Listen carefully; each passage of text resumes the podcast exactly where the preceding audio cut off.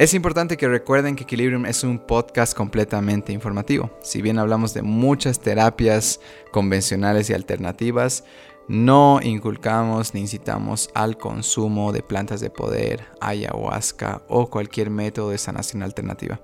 Lo único que tratamos es informar sobre estos métodos. Al final es responsabilidad de cada uno consumirlos o no. Muchas gracias.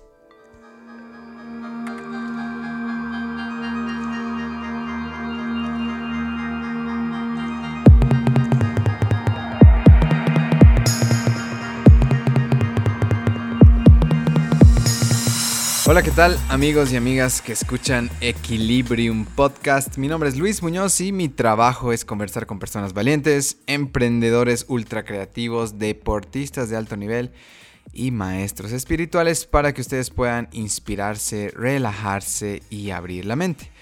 Si es que es su primera vez acá en Equilibrium, Equilibrium es un podcast que les ayudará a encontrar respuestas, sentirse mejor, especialmente en bajones, e incluso sanar situaciones personales pendientes.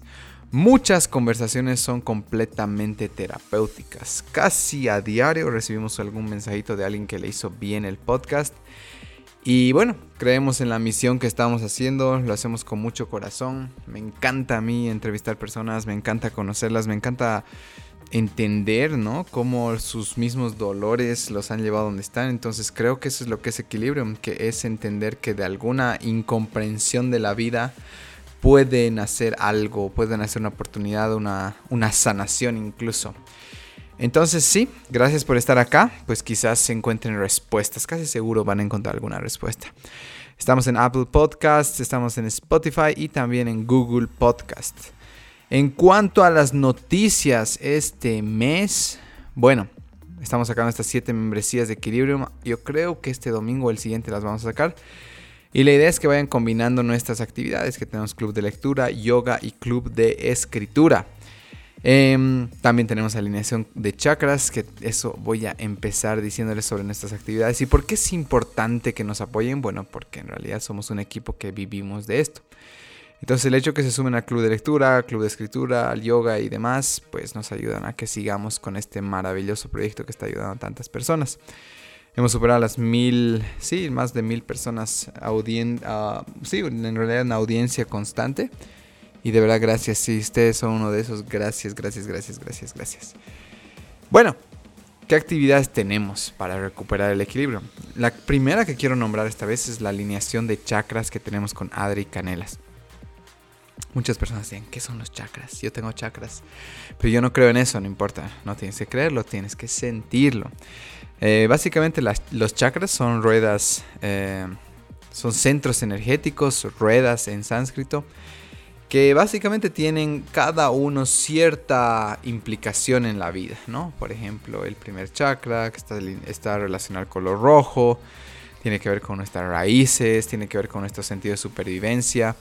Y bueno, vas recorriendo los siete chakras y vas descubriendo que básicamente te conforman, te ayudan a vivir mejor y Adri es una terapeuta espectacular, una mujer medicina que les va a hacer mucho bien, entonces espero que se puedan sumar. En cuanto a Equilibrium Yoga, en las mañanas estoy teniendo más o menos... Sí, bueno, los últimos, los picos más altos ha sido de 14, 13 alumnos. Eh, realmente me encantaría que sean parte de esto. Tenemos 8 horarios a la semana y ustedes pueden elegir el orden que quieran. Incluso si faltan alguno pueden compensar con otra clase. Entonces está re bueno Equilibrium Yoga. Y no voy a hablar mucho de yoga porque casi siempre hablo en los podcasts y pueden darse una vuelta por nuestra página de Instagram, mi Equilibrium Yoga, incluso hacer alguna clase para ver qué tal les va. Tenemos en el Instagram TV y bueno, si les gusta, pues ya sumarse. En cuanto al club de lectura, sí, tenemos un club de lectura para las personas nuevas. Esta semana vamos a leer la semana laboral de 4 horas de Tim Ferriss. Bueno, en mi experiencia personal, este libro llegó a mí después de escuchar tanto el podcast de Tim Ferriss. Y de hecho, gracias a este libro puedo asegurar a que me animé a crear todos estos proyectos. Es un libro divertido, fácil de leer, súper práctico y lleno de recetas de cómo crear un proyecto que te importe, te genere ingresos y al mismo tiempo te dé libertad. Debo admitir que yo no trabajo cuatro horas a la semana, es verdad, pero sin duda no trabajo ocho horas al día de lunes a viernes, entonces creo que es un libro que los puede sacar de una rutina en cuanto al club de escritura, sí, también tenemos un club de escritura. Eh, bueno, este mes eh, no quisiera adelantar mucho porque yo creo que ya va a salir la, em, el anuncio. Pero tiene que ver mucho con los errores, ¿no? Como a veces no nos hemos reconciliado con nuestros errores, hay un sentimiento tal vez de culpa o un pendiente ahí.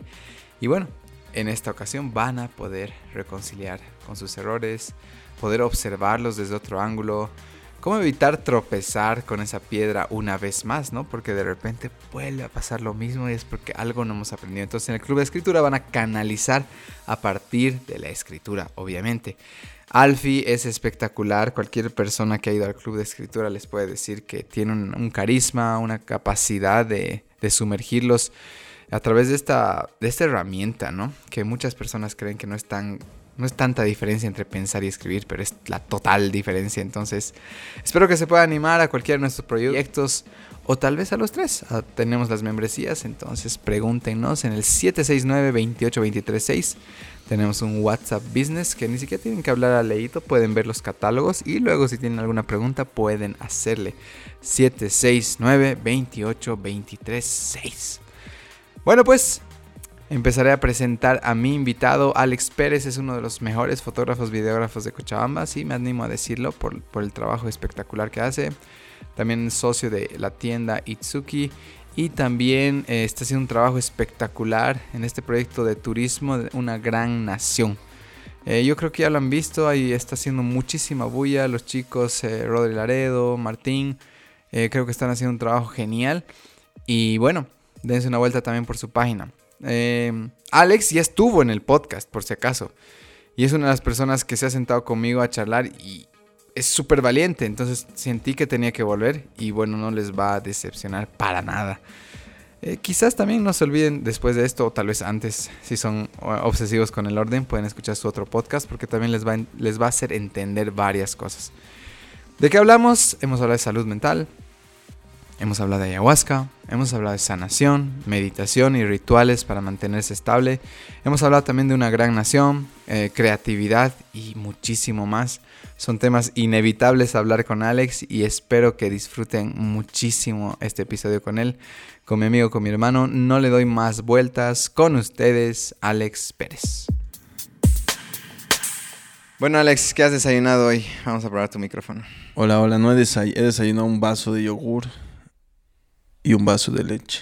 Nada más. Nada más, sí, hoy día ha sido una, una mañana movidita. ¿A qué hora más o menos te levantas normalmente? Normalmente me levanto siete y media, ocho. Pero sí, estas unas casi un mes en todo, bueno, todo este, sí, todo este febrero, mitad de enero he estado así como insomnio, durmiendo cuatro y media. Cuatro y media. Tres y media de la mañana, así despertándome a las once. O es que yo no puedo, siete horas tengo que dormir sí o sí si no, chao. No es que el insomnio te dura tres y media, cinco y media, siete y media estás levantando. No, así, mínimo necesito siete horas, así, no puedo dormir menos. ¡Qué loco! O si me levanto así, pues como estuviera con resaca, ¿no? Zombie. Pero no puedo. Y este tiempo estuve así, pero ahora ya, che. Estos días otra vez así como después del viajecito. Te renovado. Claro. De vuelta así a mi rutina. Qué bien, hermano. ¿Estamos bien al fin? Bueno, querido Alex, bienvenido de vuelta a Equilibrium Podcast. Eh, has debido ver que, hemos estado eligiendo a varias personas para eh, hacer segundo round. Y algo que las personas tienen que entender, que realmente si tengo que hacer un segundo round es porque siento que todavía en la primera charla nos quedamos con algunos pendientes, ¿no? Y también me dan la oportunidad eh, los invitados de segundo round. Bueno, Ladri creo que ya ha estado cuatro veces en el podcast. Pero sí me dan la oportunidad de tocar algunos temas que tal vez para profundizar que no, normalmente no se hablan con cualquier persona. Entonces, gracias hermano por estar de vuelta. No, gracias a ti Luis por invitarme nuevamente. Yo encantado, feliz de tener otra oportunidad de compartir. Sí, sí, he visto aparte que estás con un nuevo proyecto, aparte con esto de una gran nación, que también tengo unas preguntas. Entonces, vamos a empezar, ¿te parece? Perfecto. Bueno, hermanito, algo que siento que igual las personas que vienen por segunda vez al podcast es porque siempre pienso, algo ha pasado ya algo se ha movido en esos, en esos primeros podcasts, hasta los siento terapéuticos, ¿ya? Y te quería preguntar, ¿cuál ha sido tu feeling post-podcast? Sé que hemos tocado temas profundos que daban la oportunidad, incluso que hasta tu familia te diga, oye Alex, viejo, no, no sabíamos esto, o tus amigos, ¿ha habido algo en especial que se te haya marcado? O tal vez a alguien que te haya contado, incluso extraños, que pasa mucho con el podcast. ¿Sabes qué me ha pasado? Primero, yo no lo, no lo escuché el, post, el podcast hace, después de unos 8 o 9 meses, creo, ¿no? Y dije, cuando lo escuché, estaba súper deprimido. estaba súper triste. Así, hola Alex, hola, ¿cómo estás? Y yo, no lo puedo creer que estaba así con esa energía, ¿no? Porque ese día creo que sí la verdad creo que estaba muy vulnerable porque justo fue un día bastante complicado, ¿no? Saliendo de una relación y todo eso. Me acuerdo. Sí, fue justo ese día, ¿no? Ahí antes de entrar a tu, a tu departamento que así terminó una relación y fue como, no sé, pues estaba bien sensible, mm. ¿no? Pero sí, después de la, de la, de haber grabado, me puse a pensar en que, wow, creo que he contado cosas así, no sé, porque me encontraba muy vulnerable también, ¿no? Pero me sentí muy bien y me sentía aún mejor cuando se publicó el podcast y me escribió muchísima gente, la verdad, ha sido bastante gente la que me ha escrito, mm. ¿no? Diciéndome, agradeciéndome por las palabras que había vertido, ¿no? Que se sentían muy identificados, que se encontraban en la misma posición, o que su hermana estaba pasando por eso, ¿no? O su prima, entonces que gracias para poder darles una mano. Entonces eso fue como que, wow, ¿no? Qué bueno. Como unas palabras pueden marcar a, a, tantas personas y he recibido muchos mensajes en Instagram, ¿no? Después de que se ha publicado, luego así como al mes igual recibía por menos dos, tres mensajes de, del podcast y eso fue, fue muy lindo, la verdad. Y dije, wow, ¿cómo podemos ayudar a otras personas simplemente con nuestros testimonios, ¿no? Nuestras experiencias. Algo que justo quería aprovechar tu respuesta es que no es necesariamente que uno tiene que dar la respuesta, ¿no? Simplemente contando tu historia, de repente sientes, oye, alguien, o también este tipo que es un crack subiendo su contenido y demás, y que tiene esta historia, que mucha gente, eh, por la comunidad en la que vivimos y las redes sociales, que sí muestran también demasiada, ah, una parte muy, no es a la mala superficial, pero sí superficial de nuestras vidas, eh, hace creer que, pucha, soy yo el, del problema, solo soy yo el que está pasando esto. Entonces sí, hay personas igual que me han escrito después de tu podcast como necesitaba escuchar que alguien había pasado lo que yo también y ya no dejarme de sentir un bicho raro. Justo un amigo me habló y voy a, bueno, obviamente no voy a decir su identidad, pero me contó que, que él justo entró a su departamento cuando su primo estaba pero ya en la ventana. Y me dijo, no sé, o sea, obviamente lo agarró, pero me decía, no sé cómo digerir esto, ¿no? No sé cómo continuar después de haber prácticamente, dice, me, he cegado y he llegado hasta la ventana y lo he jalado y demás. Entonces yo creo que Equilibrium es una oportunidad también de que alguien que está escuchando y diga, pucha, ¿qué me pasa y demás? Y es, es real, ¿no? Que, que la cabecita puede llegar a un punto donde no te entiendes y tienes que tener la capacidad de, tomar espacio y decir, es solo mi cabeza y las, una, una acumulación de conocimiento o situaciones que me llevan acá pero realmente no soy yo. Entonces, te quería preguntar, ¿dónde estás parado actualmente? Obviamente te siento mucho mejor que la otra vez. ¿Qué tal, Bolivia? ¿Cómo estamos? ¿Qué dice el público? Ay, Dios, sí, la verdad, ahora estoy reflexionando mucho sobre eso, sobre cómo me sentía. He pasado cosas muy lindas durante todo este tiempo, la verdad. Eh, obviamente me siento mucho mejor, ¿no?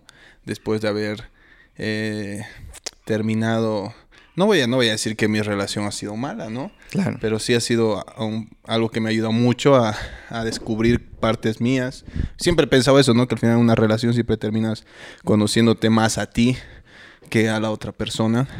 Y he podido solucionar, creo yo, varios problemas que tenía ahí eh, respecto a mi visión, ¿no?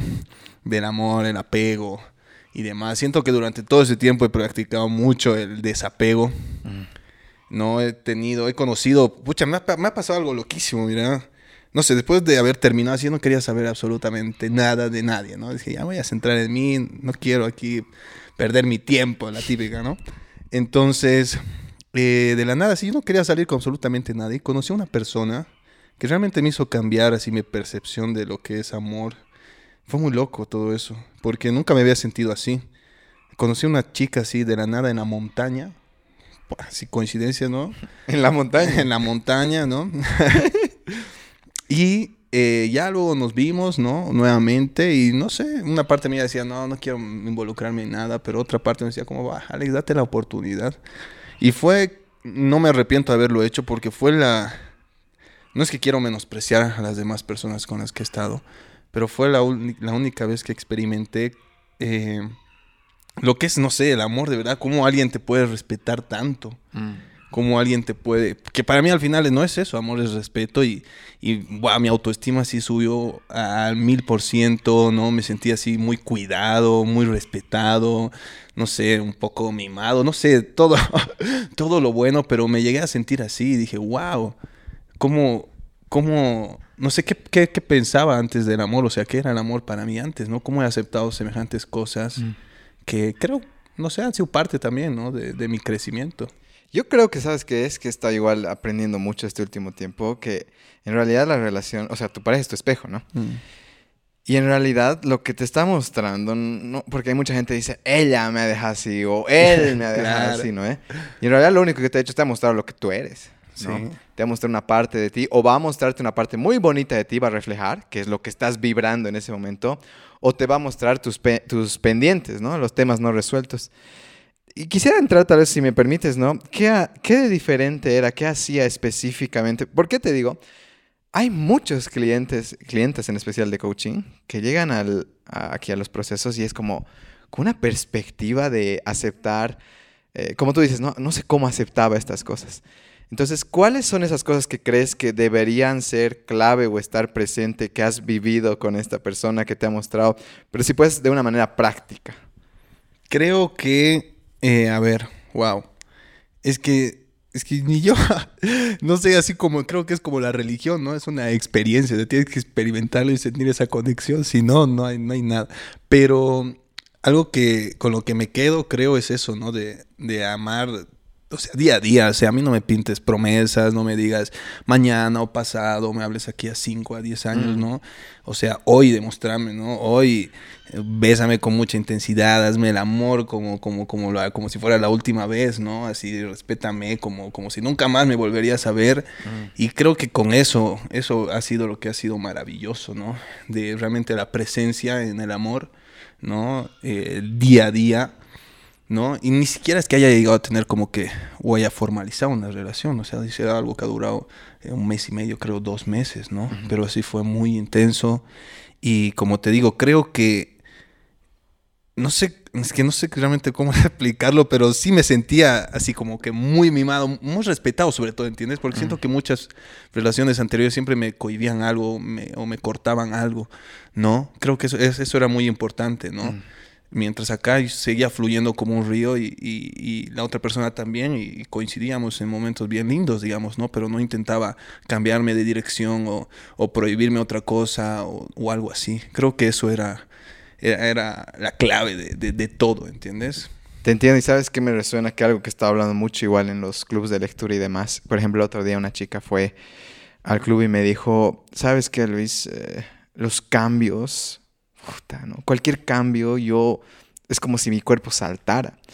Y ahí le dije, ¿no? La parte terapéutica, sin que me digas nada, porque entonces no es el momento, le dije, cuando eras niña, ha habido un cambio donde has aprendido y se te ha programado que los cambios traen dolor. Y se queda un cacho mirando al vacío y me dice, sí. Ok, no, no me hables de ello, no me tienes que contar, le digo. Pero ahora que me dices, no, siempre algo se cortaba. Siempre algo tenía que estar cortado. No podía estar entero, tal vez, ¿no?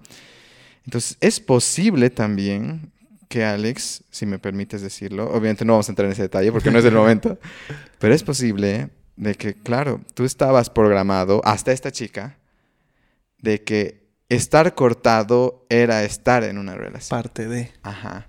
Estabas programado porque así posiblemente ha sido la dinámica familiar. Te acepto hasta acá, Alex. Lo demás, corta. No te puedo aceptar esta parte.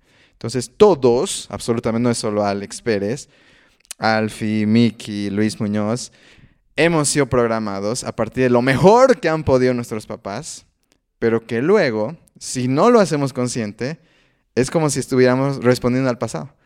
Esto es lo cómodo, esto es lo cómodo. Entonces atraigo personas que me van a dar no lo mejor para mí, sino lo que es familiar. Hasta que llega alguien, en realidad ni siquiera es que llega alguien. Tú no sé cuál ha sido tu proceso y a eso te quiero preguntar lo siguiente. algo ha cambiado en ti que esta chica permitió, ha podido llegar a tu vida, ¿no? Te pregunto, ¿cuál ha sido, a partir de esa ruptura, qué crees que herramientas o cosas que has empezado a hacer para empezar a sacarte el hueco? Porque al final te tienes que sacar vos del Mm. hueco. ¿Ha habido algo? ¿Sabes? La ayahuasca me ha ayudado muchísimo. La planta, esa planta, yo, wow, la respeto muchísimo. La medicina como tal, ¿no? Durante este tiempo he experimentado varias veces con eso, ¿no? He ido, no sé, me ha llamado mucho la atención ir tomando conciencia de ese mundo, ¿no? Del mundo DMT, de alguna forma. Y eso me ha ayudado a ver muchísimas cosas. Y siento que es una herramienta que, que puede ayudar a muchas personas que tengan problemas, ¿no? Es una forma de, de realmente deshacerte de tu ego, enfrentarte a tu ego, a ti mismo, ¿no? Es un salto de confianza. Y uf, cada vez que lo he hecho siempre ha sido muy diferente, ¿no? Eh, creo que cuando necesitas castigo, pues te va a dar castigo. Cuando necesitas amor, te va a dar mucho amor. Y siento que eso a mí me ha ayudado mucho a, a tomar conciencia de, de mi pasado, ¿no? A ver eh, patrones que estoy repitiendo, ¿no? Eh, buah, es muy hermosa la planta de la medicina y, y obviamente cada quien tiene su punto de vista, pero desde mi experiencia es algo que me ha sumado totalmente al mil por ciento. ¿Cuáles crees que son algunas recos? Sé que hay una parte terapéutica y también una parte, vamos a decir, entretenimiento, ¿no? De algunas personas. Y sé que también te puede pegar mucho desde dónde vas. ¿Cuáles son tus, vamos a decir, precauciones o cosas a tener en cuenta? Tal vez una responsabilidad antes de, porque alguien va a escuchar y sé que eh, va a decir, bueno, voy a ir a divertirme con esto, ¿no? Y sé de- también de personas, y por eso lo mencionó, que han quedado peor. ¿Ya? y Sí, tengo que sí. mencionarlo. O sea, ahorita estás con un lío y tú dices, ah, el Alex ha mencionado ayahuasca, me voy a ir a ayahuasca, ¿no? O sea, hay una precaución, hay una preparación, hay también un chamán, imagino que lo has hecho con chamán, espero que lo hayas hecho con Sí, chamán. sí, sí, igual he escuchado cada historia. Mm. Pero sí, es algo, creo que yo igual me acuerdo, hace muchos años yo ya sabía de esta planta, ¿no? Mediante una amiga, conocidos. Me daba curiosidad, pero no sé, como que no hacías el clic, ¿no? Y esta mi amiga igual lo hacía varias veces y yo también en su momento pensaba, oye, creo que estás abusando de esto, ¿no? Esto, ¿no? ¿Qué, qué te pasa? Pero hasta que lo hice, o sea, creo que no es nada de entretenimiento. Creo que hay que tener mucha fuerza, mucho valor para hacerlo una segunda, una tercera, una cuarta, una quinta vez. Eh, porque como te digo, es enfrentarte realmente a tus miedos. Creo que obviamente también hay que hacerlo de una forma responsable, ¿no? Con un chamán que guíe la ceremonia. He escuchado igual de personas que lo hacían de forma muy irresponsable, ¿no? Es como, ah, hemos conseguido esto, que nos han vendido tal cual, vamos a hacerlo, ¿no? Y cuidado con eso, ¿no? Corran, huyan de ahí, ¿no? Siempre es bueno que alguien te guíe, ¿no? Y porque la música es clave en todo eso, ¿no? La música es la que te va a agarrar, sostener a la, a la realidad, ¿no? Cuando creas que te estás escapando. Pero sí creo que es importante también hacer la dieta, ¿no? Dietar cuatro o tres días mínimo sin comer carne, ningún tipo de carne, ¿no? Eh, sin, eh, sin drogas, eh, sin sexo, ¿no? Con tu cuerpo limpio. Pero para mí sí ha sido, wow, ha sido difícil. La, la primera vez... Y es como dicen, ¿no? Se llama, es la soga de la muerte, creo, su significado de la ayahuasca, ¿no? Y Ah, no realmente sabía. experimentas la muerte. Y después de mi primera experiencia, yo saqué dos conclusiones. Dije, Dios es mujer. y, cuan- y sé que voy a estar aquí cuando, cuando muera. Sé que voy a estar en espacio. Estaba así, total. Y estoy totalmente seguro de, de- de que voy a estar presente en ese espacio, ¿no? Y mi primera vez fue... Se lo voy a contar para que tenga como una idea, más o menos, ¿no? Fue, lo hice con, una, con un, un familiar mío, ¿no?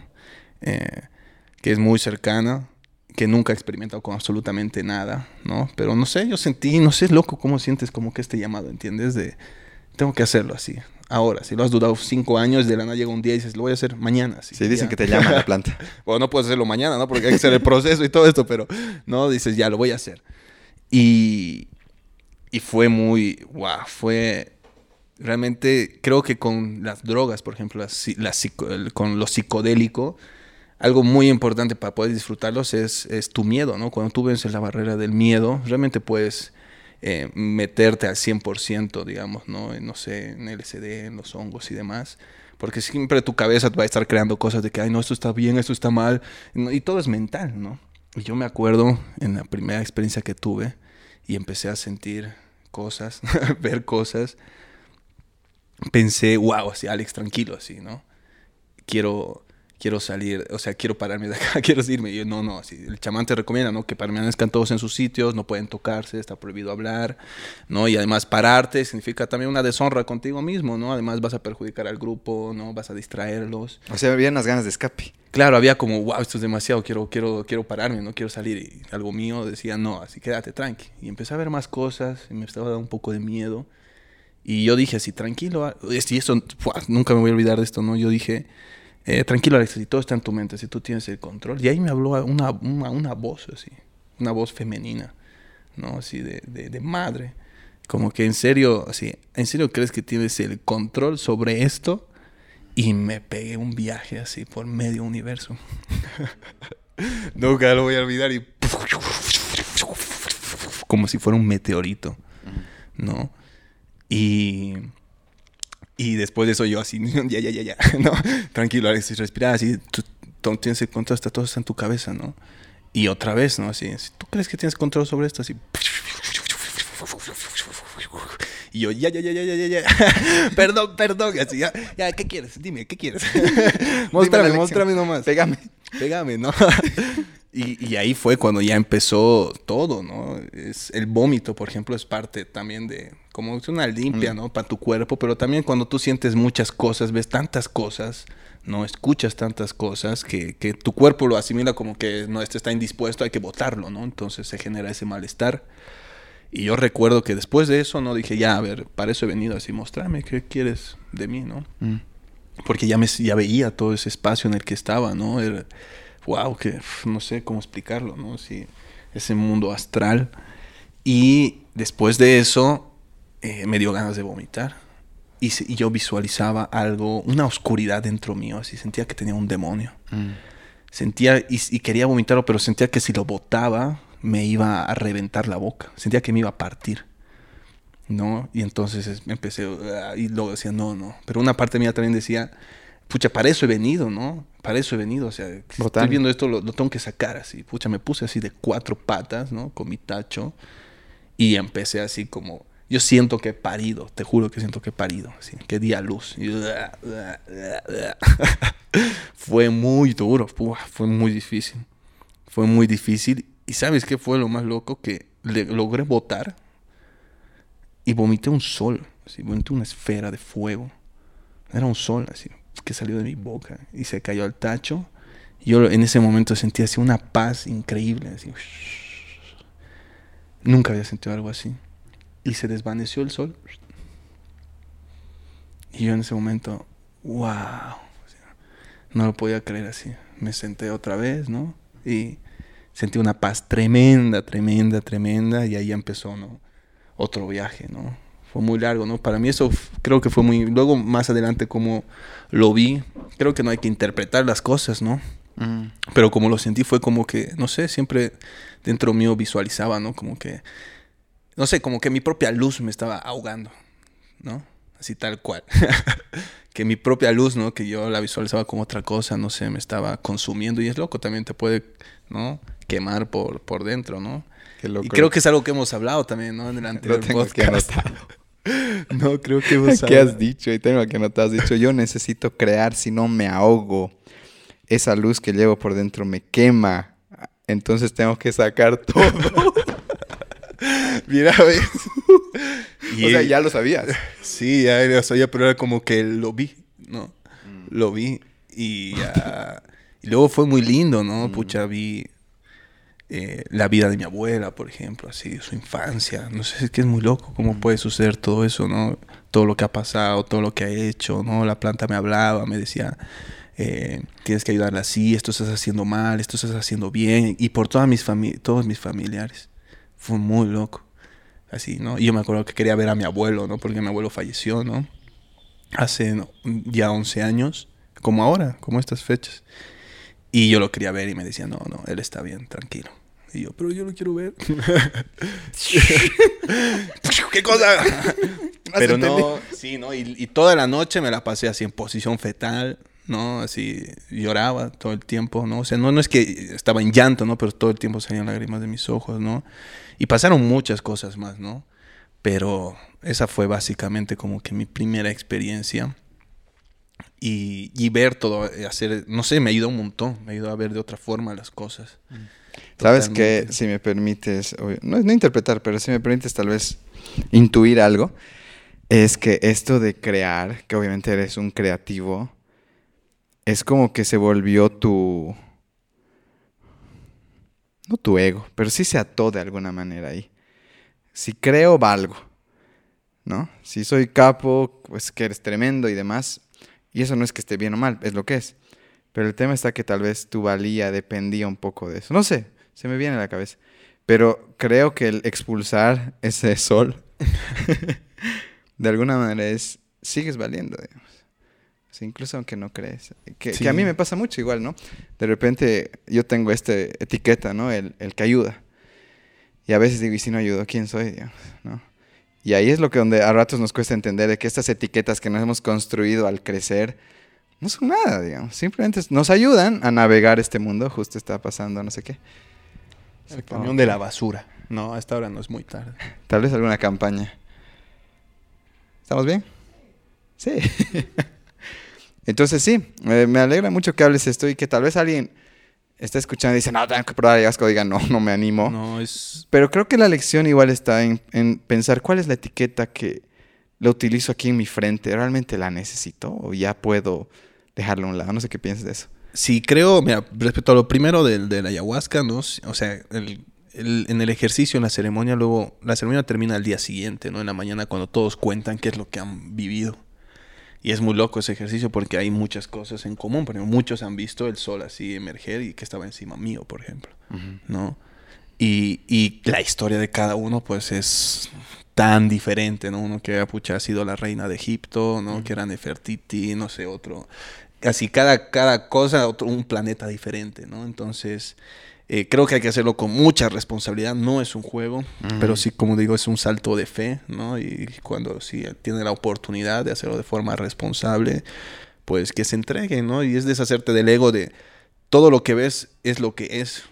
Tu cerebro es el que te dice, no, esto está bien, esto me gusta, esto huele rico, esto huele feo, ¿no? Se trata de, sumergirte y dejar que, que, todo siga su curso y ir aceptando, ¿no? Porque tu ego siempre se va a resistir se va a querer ir, no le va a gustar, ¿no? Va a preferir otra cosa. Claro, lo incomoda. Va a tratar de escapar, pensar, ¿no? Entonces, eso creo que es muy, muy importante. Ahora, respecto a las etiquetas, mira, es algo que me ha pasado en, la cuarentena, wow, jodido. Justo aquí está mi pregunta. O sea, que ya estás entrando ahí, iba a decir Alex antes y post pandemia. Ha sido muy jodida la pandemia para mí porque me ha pillado en un momento de que yo tengo una ilusión de, tener una época, de tener una vida nómada, ¿no? De ir viajando, ir generando contenido, este tipo de cosas. Entonces lo único que necesitaba era una computadora, ¿no? Que me la compré a final de año, ¿no? Entonces ya había viajado en febrero, fui a, ¿cómo se llama? Fui a Roboré, a Santiago de Chiquitos, ¿no? Fui a, a la chiqui... no, ¿cómo se llama? A el que está, mira, a Rurrenabaque. Fui a Rurrenabaque, ¿no? Fueron días intensos, ¿no? Y, me, empezó a gustar el ritmo de, esa, de, todas esas actividades. Dije, uy, ya estoy listo. Entonces vuelvo a Cocha y me voy, ¿no? Me voy donde sea, Sin ni siquiera haber planificado nada. Y llegó la cuarentena, ¿no? Y, wow, así, todo se canceló. Y, te juro, me sentí un inútil. No sé por qué era como que mi único propósito, ¿no? Para lo que todo el año pasado estaba ¿no? Eh, eh, poniéndome pilas, ¿no? Para ahorrar, para comprarme el equipo, lo necesario. Y ya lo tenía todo y no lo podía hacer. Y ya lo tenía todo y eso me, afectó y la verdad me deprimí. Mm. Me deprimí un tiempo, estuve ahí muy, muy intenso, porque igual eh, ya no, no trabajé, obviamente, ¿no? No estuve trabajando, estuve con mis ahorros, más bien tenía ahorros, porque si no yo creo me iba a la miércoles también, ¿no? Pero me hizo replantear en en que era un error lo que estaba haciendo de solo depender de, la fotografía, de la producción audiovisual. Y eso me sirvió para diversificar y decir, no, tengo que hacer otras cosas. Incluso si me voy de acá, me voy de viaje, tengo que hacer cosas que me vayan generando si yo ni siquiera estar acá. No respecto al audiovisual mismo, dije, puta, tengo que hacer un estudio creativo, que justo estamos en ese proceso ahora, ¿no? De capacitar gente, ¿no? De, de, de, hacer gerencia de mi parte, ¿no? De poder formar gente. Hay un montón de chicos, ¿no? Que realmente y sé que están muy interesados y guiarlos y después, no sé, sin estar yo, pueda todo esto funcionar también, ¿no? Entonces me sacó de esa mi burbuja, ¿no? De, de solo tener o confiar todos mis ingresos a esa actividad porque con la pandemia se, se anuló totalmente. ¿No? Claro, tu, cajita de herramientas era tu martillo y, y listo. Claro, ¿no? Entonces ya dije, no, hicimos esta tienda de Itsuki, ¿no? De anime con mi hermano. Estamos en este proceso de la agencia de marketing digital, el estudio creativo, en realidad, y otras cosas que tal vez van a ir saliendo por ahí. Entonces me sacó de esa burbuja, la verdad, me ayudó muchísimo esto de la pandemia, porque de otra forma creo que no lo hubiera visualizado así. Y siento que he sido a veces muy terco también conmigo mismo de, no, quiero hacer esto, esto es mi sueño, esta es mi cosa, y solo voy a hacer esto, ¿no? Y yo mismo me he cerrado a muchas otras posibilidades que había a mi alrededor solito, ¿no? Y siento que eso ha sido un error que no lo hubiera visto, creo, si no hubiera sido por la pandemia. Mm. ¿Sabes qué creo cuál es el error? Igual que a ratos, como te digo, agarramos una etiqueta, una habilidad, un talento, que lo tienes. Y de repente lo casamos con este famoso término que, que no soy muy fan, muy, muy fan de, es que es el propósito. Es mi propósito, ¿no?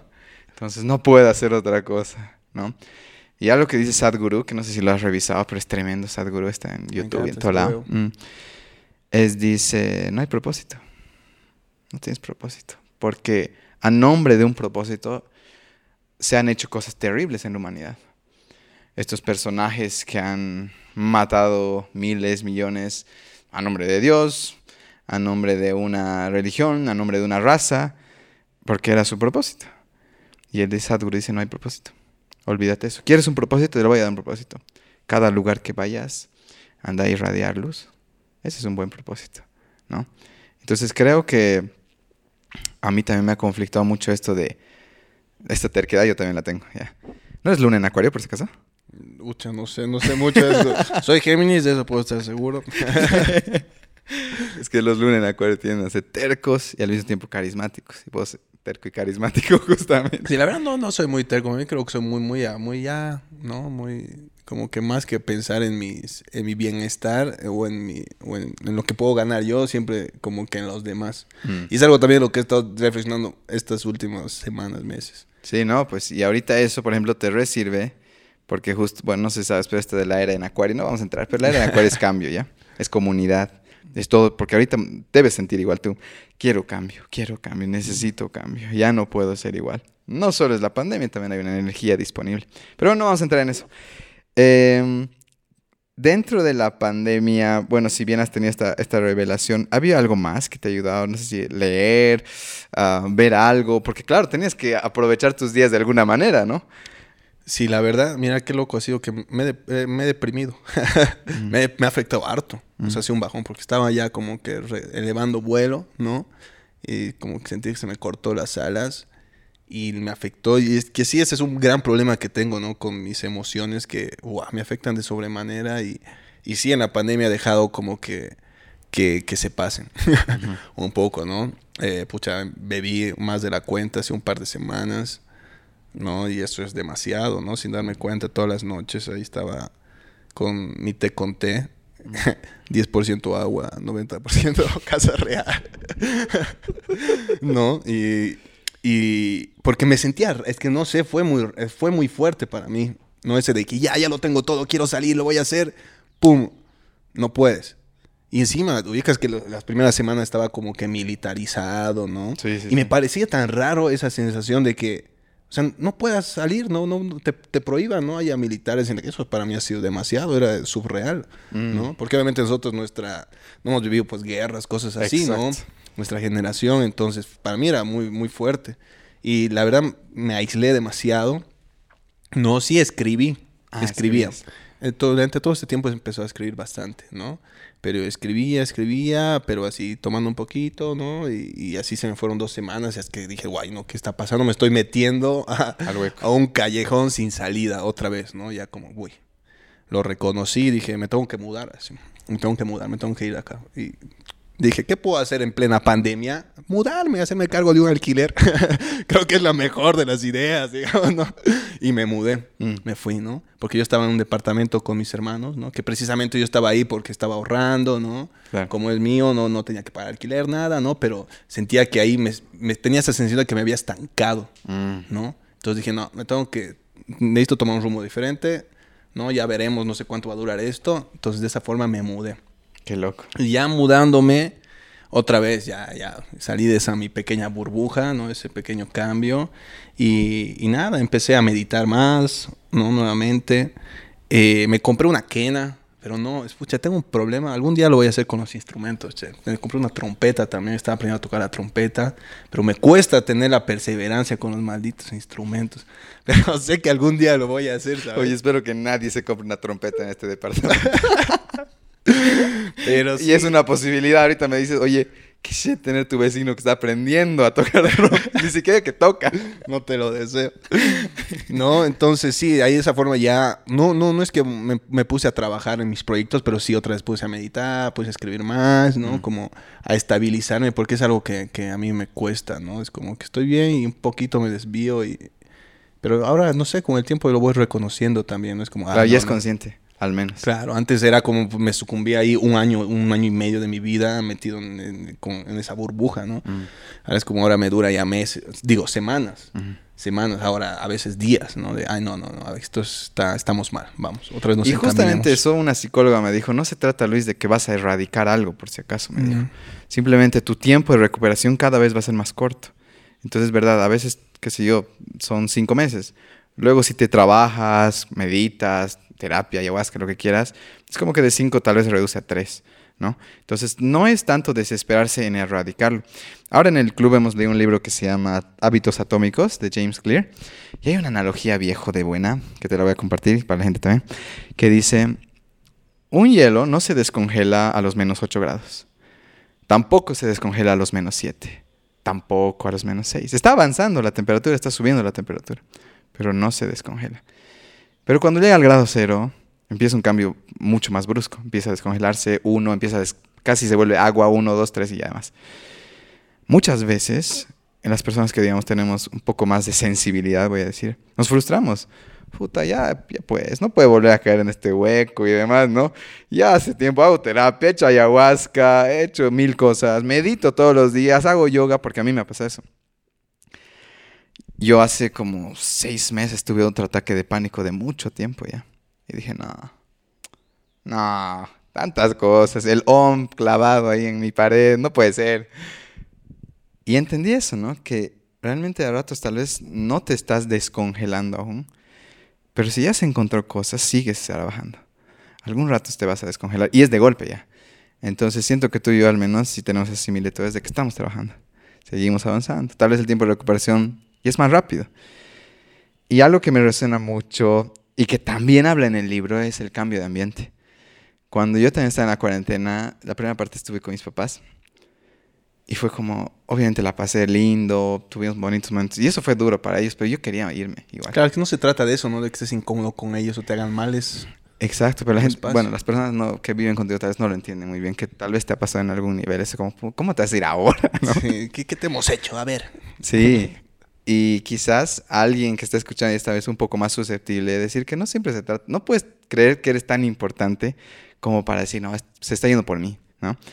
Sino realmente es el ambiente, cada persona es diferente, es más sensible. Yo necesitaba ese cambio del contexto. Y algo que habla igual en los hábitos, en este libro, dice, tal vez no es que necesites crearte tantos hábitos, sino tu ambiente no te permite. Por ejemplo, si quieres ser un gran cocinero y tu cocina está a la chingada, tú no tienes tus cuchillos ordenados, ves tus cajones, están súper desordenados, no es que no quieras, simplemente tu contexto no te va a permitir, porque inconscientemente quieres facilidad.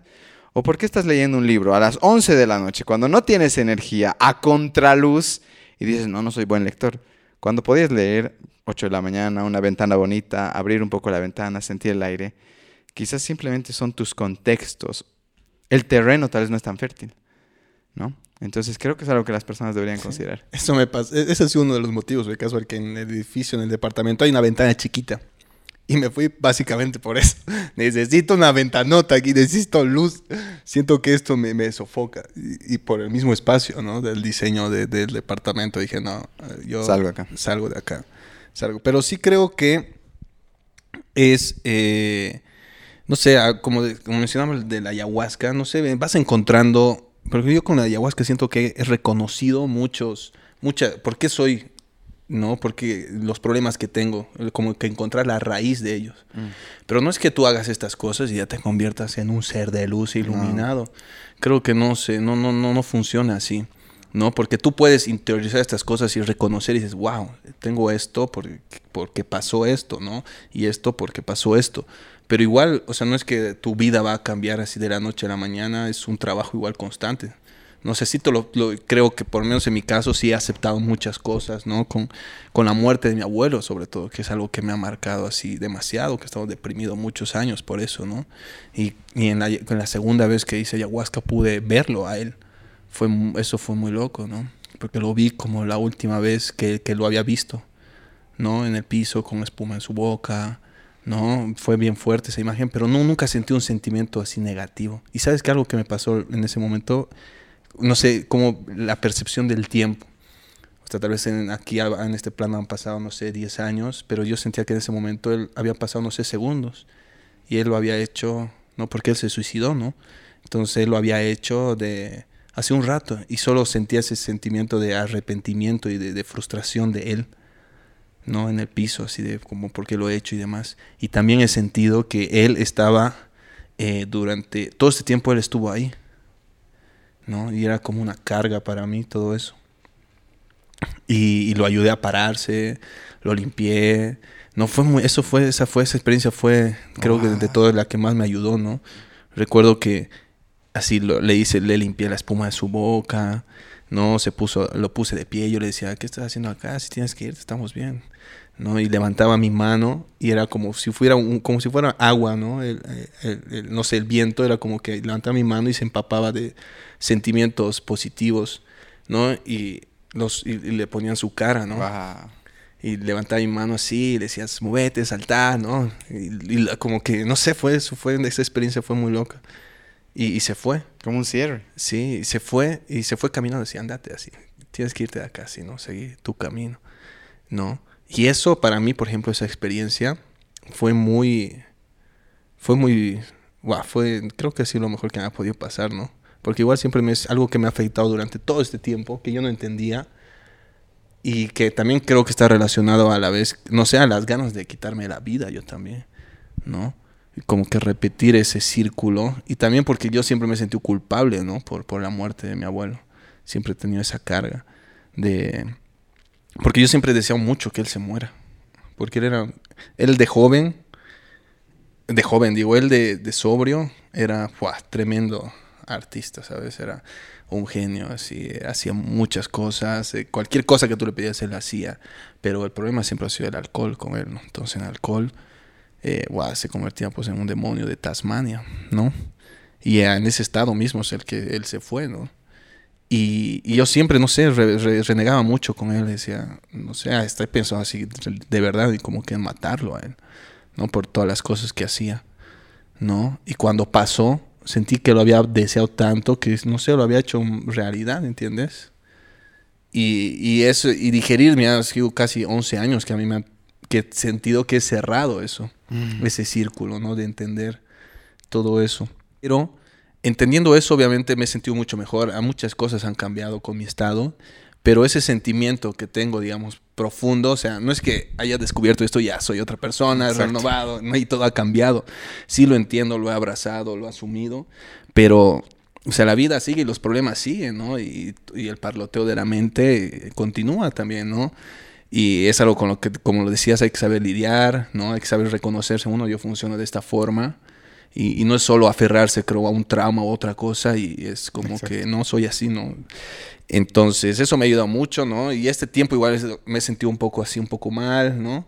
Entonces, es siempre, como decía, duran días, duran semanas. Y dices, no, así, Alex, vamos por este camino, ¿no? Yo sé si medito, edito, digo, medito le escribo sobre todo, que eso me ayuda un montón. Y, hago ejercicio y yo estoy estable. Sí, estoy estable. Estoy en mi centro. Chum, Ya te conoces. ¿no? Dejo de hacer una de esas cosas y, y desvarío. Desvarío así, pum. Me distraigo, pierdo el foco de las cosas, no ya de la nada, ya me encuentro así con un sentimiento bien fuerte, así de no quiero hacer nada, me quiero morir. de verdad, así de extremo, ¿no? Es como, a ver, tranquilo, esto es pasajero, es parte del viaje, entonces ya retomemos, y ya. Wow. Es como saber cuál es mi cura, ¿no? Sé cuál es mi, mi, mi, mi cura.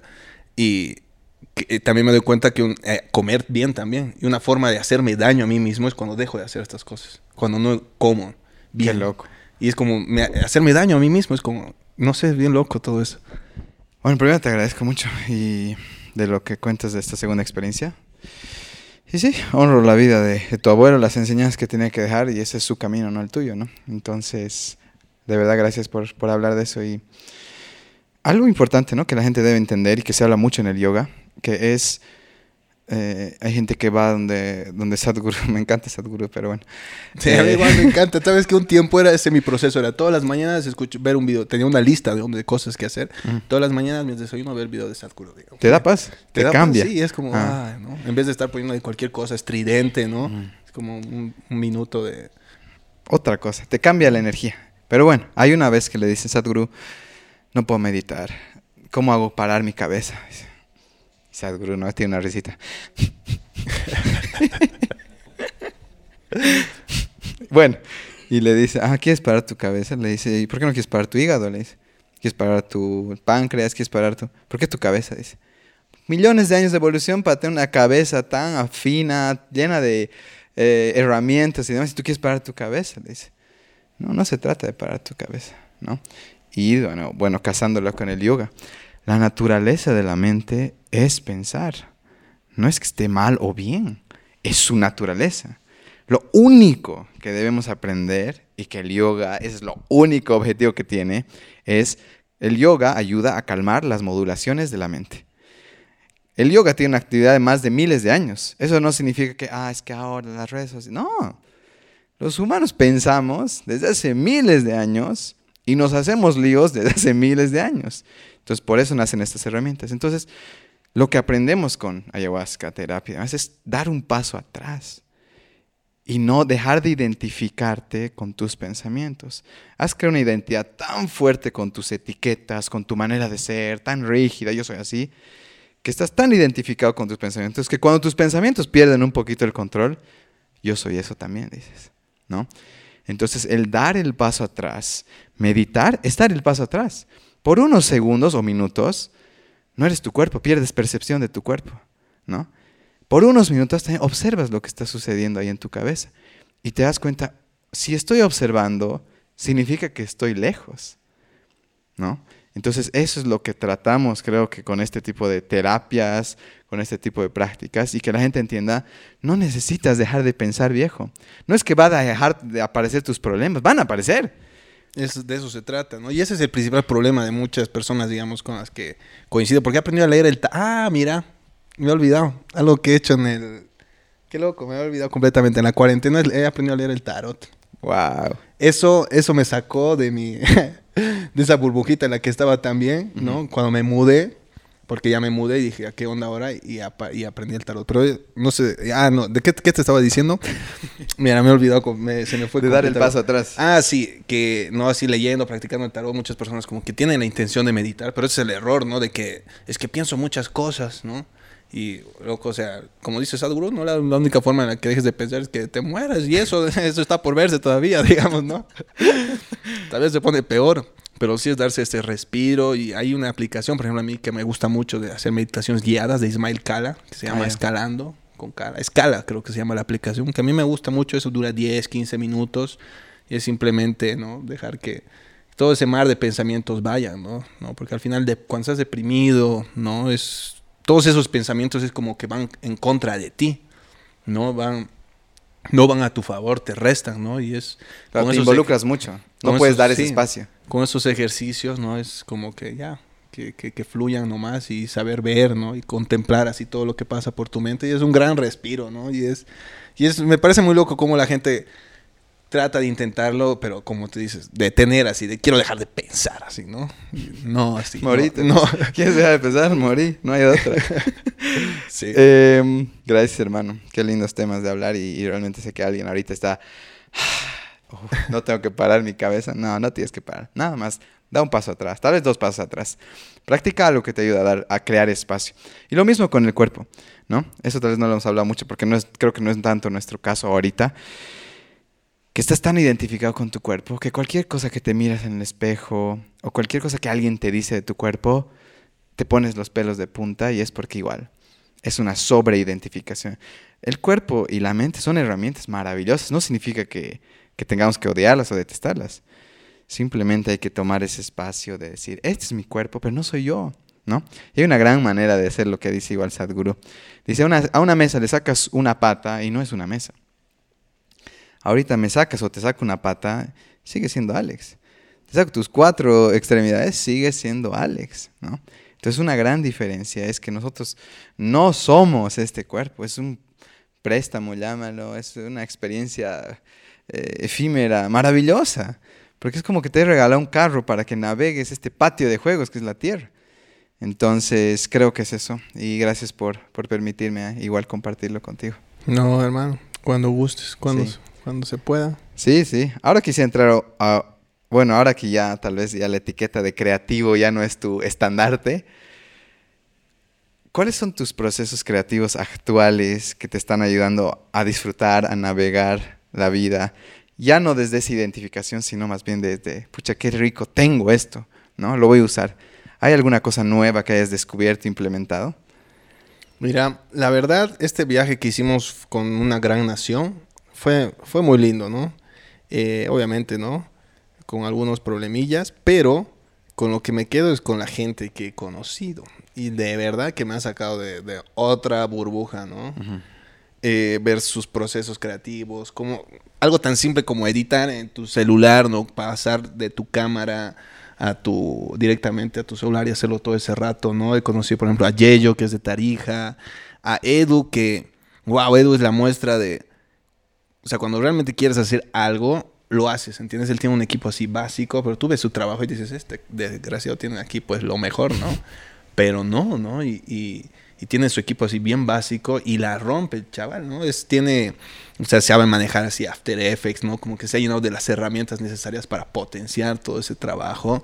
Y realmente ese viaje me ha ayudado muchísimo a ver así su, sus formas de trabajo, ¿no? Como... Eh, cómo manejan ¿no? su, su, su estado, ¿cómo se dice? Su, su, su proceso ¿no? De, de, edición, de trabajo y demás. Y me ha sacado una burbuja que creo que yo estaba en un proceso de, de hago todo en la cámara, voy a mi casa, escojo, no sé qué. y a veces hasta esa mismo me abruma, ¿no? Porque he dicho, puta, tengo aquí cinco mil fotos. Lo haré mañana. o pasado.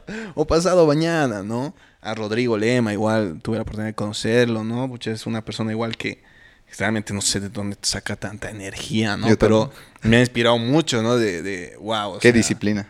Exactamente. Ah. Qué disciplina para hacer tantas cosas. Sí, sí, no, él se trabaja para ser impecable casi. Sí, y realmente me ha inspirado muchísimo, así cada uno de ellos. Michelle igual, no, una, me encanta la actitud de Michelle igual, me ha hecho sentir niño otra vez ese viaje a mí, te juro, me, me, me, ha ayudado a conectar muchas cosas que estaban ahí desenchufadas dentro mío, ¿no? En, cuanto al proceso de crear, porque siento que durante este tiempo me he vuelto a veces muy monótono, ¿no? De, ah, voy, hago esto, esto funciona así, ah, tienes tu lista de cosas que hacer y ya se repite. Claro, ¿no? Entonces fue muy lindo compartir con todos ellos, pero ahora, básicamente, tengo una aplicación que se llama Telo. Ay, ay, ay. Telo, sí, ¿no? ¿No es Trello? Creo ¿Para que es Trello. Sí, Telo creo que es los, los, dentistas acá, ¿no? creo que es Trello. Utilizo esa aplicación, me ha ayudado muchísimo, ¿sabes? Tengo ahí mis, no, hasta los ejercicios para el gimnasio, ¿no? Cuánto peso levanto, ¿no? Mis ideas que tengo para, justo me creo TikTok también, ¿no? Entonces, ideas que tengo para TikTok, entonces todo lo voy acomodando ahí, más que en una libreta, porque también, ¿no? Tengo en POSIT, sobre todo los escribo y los voy pegando en mi pared, como que ideas que tengo. Pero ahora me es mucho más funcional la aplicación de Trello.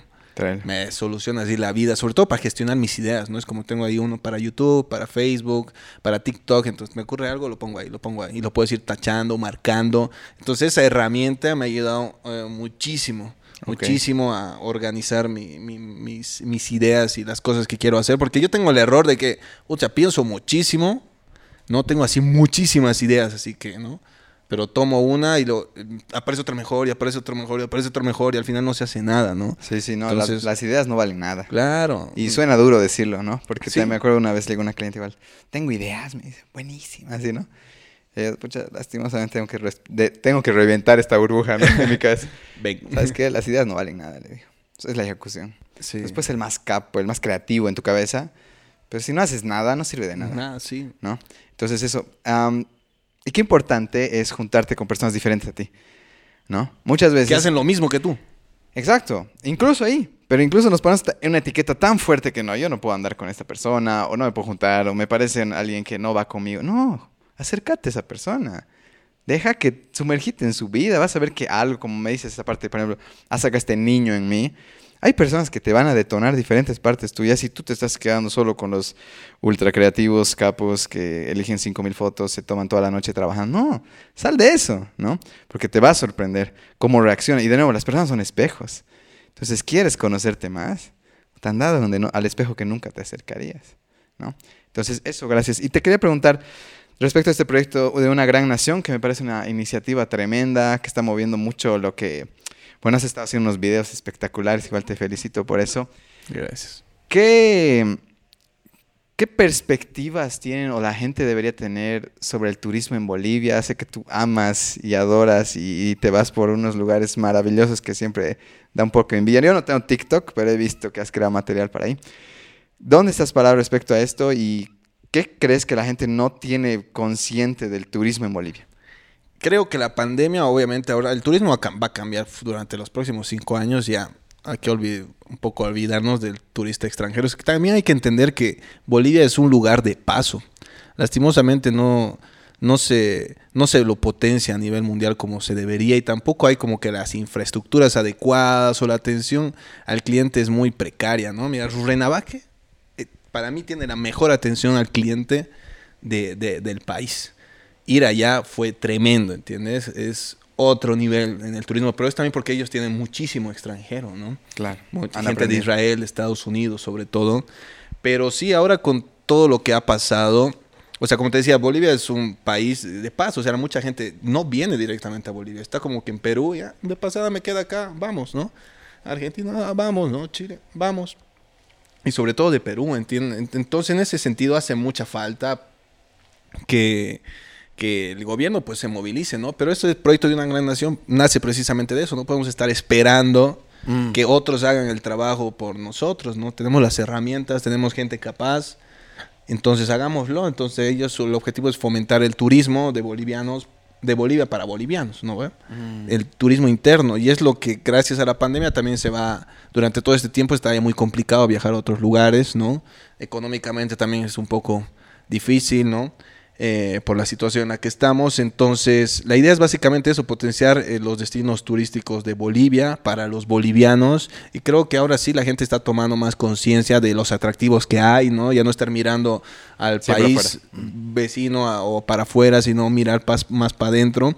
Y creo que, no, pues yo les invito a la gente a que apoyen, ¿no? Que descubran su propia ciudad, ¿no? Descu- descubran su propio país, que realmente no es tan caro realmente viajar por el país. No, no, no lo es, ¿no? Es bastante accesible, creo yo, pero sí creo que muchas, eh, eh, todos los que están involucrados en ello tienen que mejorar mucho el, su servicio. Porque te ha de pasar, siempre vas a ir a algún lugar, eh, no se cumplen las horas, el itinerario Mm. está al pelo, pero dicen, vuelven y dicen, ah, estaba, estaba una miércoles, ah, pero qué lindo el lugar, ¿no?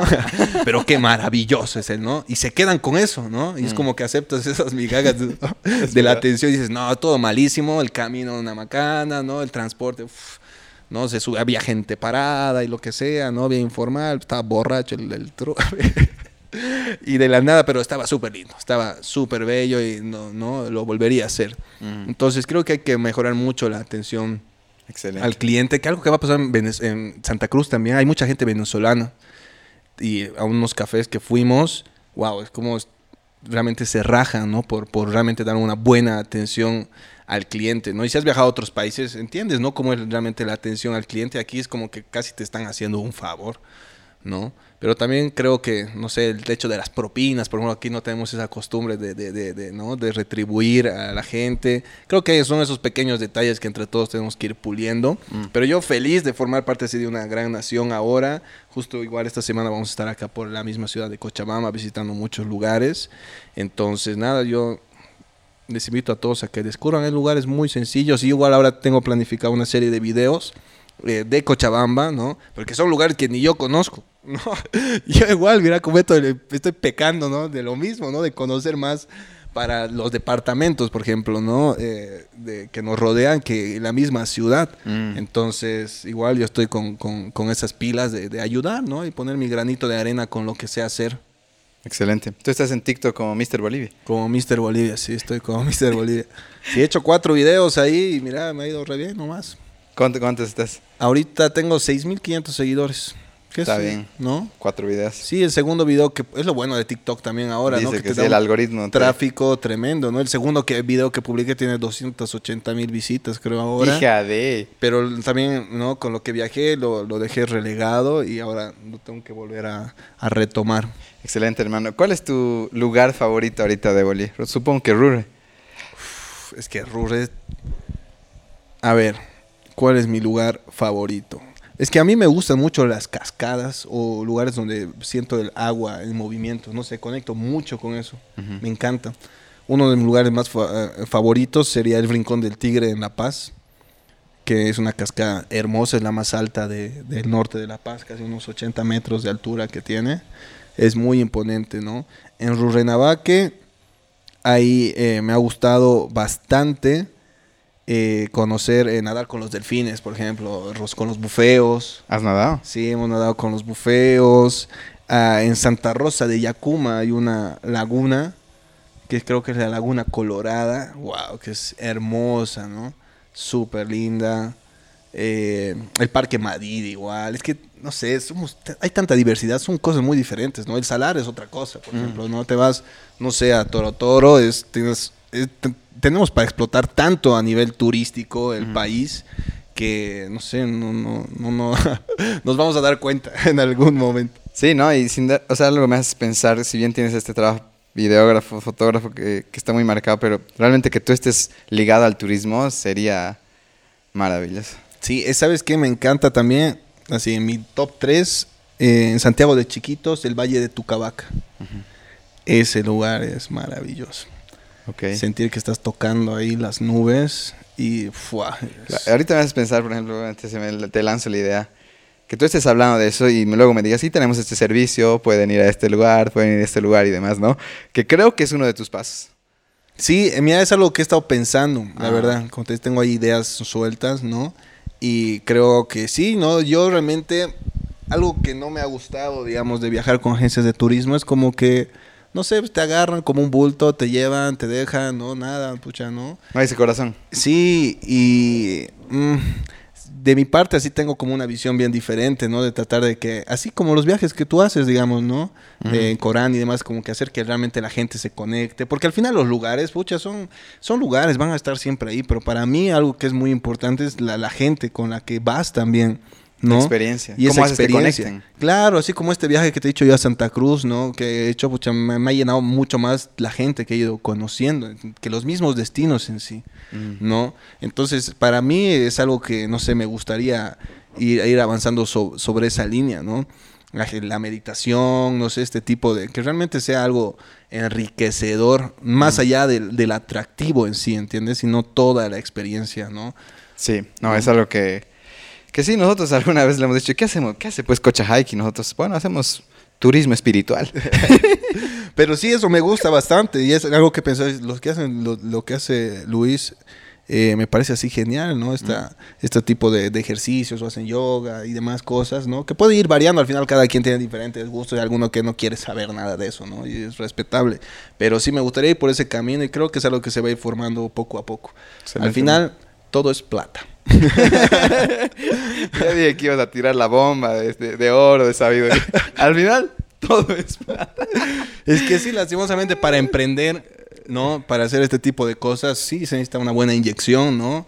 Y, y saberlo manejar, pucha, pues con mucha responsabilidad todos los números, ¿no? Buena con, administración, con las sí. proyecciones. Es una realidad, es una realidad. No es, no es Claro. jugar nomás al emprendedor. Claro, eso, hasta, hasta para ser artista también, ¿no? Es algo que a mí me ha ayudado mucho, digamos, verme a mí como una empresa. Ah. Siempre he pecado de, de estar yo solo, hacer yo todo solo, ¿no? Pero no, no soy artista, ¿no? No tengo que cobrar por esto, amor al arte y demás, pero la única forma en la que vas a avanzar es viéndote realmente como el arte, ¿no? una empresa, escribas, cantes, lo que sea, ¿no? Y, y proyectarte y, y manejarte de esa forma, ¿no? ¿Sabes? Voy cerrando con esto de que me gusta mucho que digas, es la gente. Y... ¿Conoces a Ramdas? ¿A quién? Ramdas, No. documental Tarea. Es un documental corto. Está en Netflix, creo que dura 30, 40 minutos. Y una de sus frases que me encanta, él dice, nos estamos acompañando todos a casa. Y casa es morir, digamos, ¿no? Dejar este cuerpo. Y sí, si bien tenemos todos estos proyectos y demás, yo digo, puta, yo gano mucho, ahorita estoy contigo, estamos charlando, estamos, con el Alfie, el Mickey aquí, y, y podría tener lo que sea, ¿no? Pero es este momento que, que nos estamos acompañando a casa, porque, y eso les he dicho mucho en el club, chicos, no están ganando tiempo, están perdiendo. Cada segundo que pasa, estamos más cerca de llegar a casa. Pero estoy feliz de llegar a casa porque estoy caminando estas dos horas del club con ustedes. Y ahorita hemos caminado pues una hora y veinte más o menos a casa. Y se ha sentido muy bien.